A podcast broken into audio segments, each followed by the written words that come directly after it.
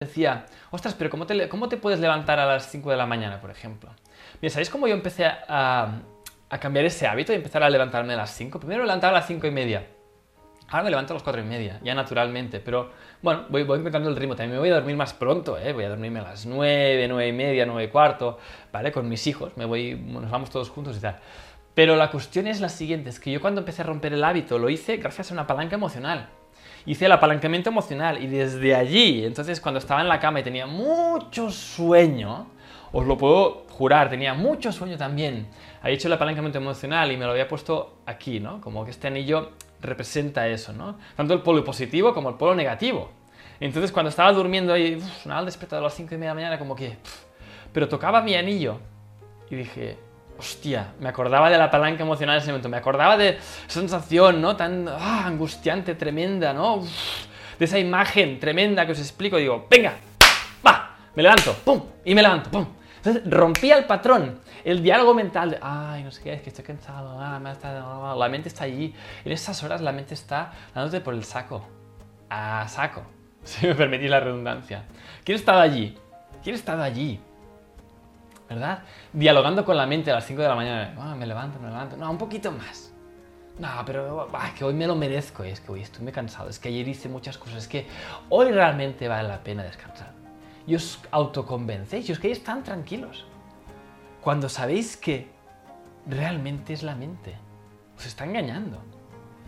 Cuando le ponéis a la mente al foco, a un foco donde vosotros decís, no, no, enfócate ahora, estimadamente, enfócate en el apalancamiento emocional ya verás cómo te espabilas.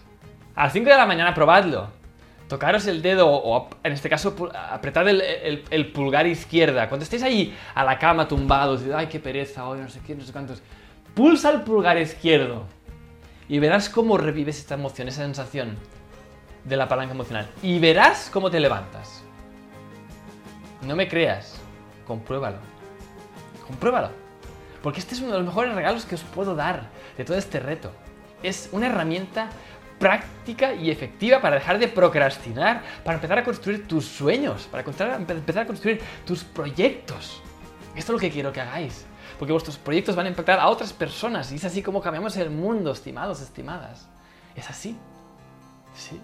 Es cuando emprendáis, sea cual sea el camino que hagáis, acordaros de la palanca emocional.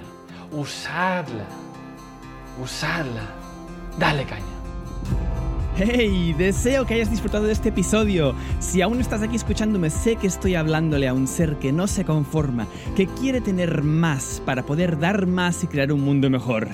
Si estás preparado para llevar tu vida al siguiente nivel y sentar las bases internas para emprender desde el corazón, asegúrate de conseguir el libro Vive tu leyenda gratis. En él descubrirás tu propósito en 12 pasos y sentarás las bases para vivir con sentido y abundancia haciendo lo que amas. No esperes más y consíguelo gratis ahora mismo entrando en www.vivetuleyenda.es.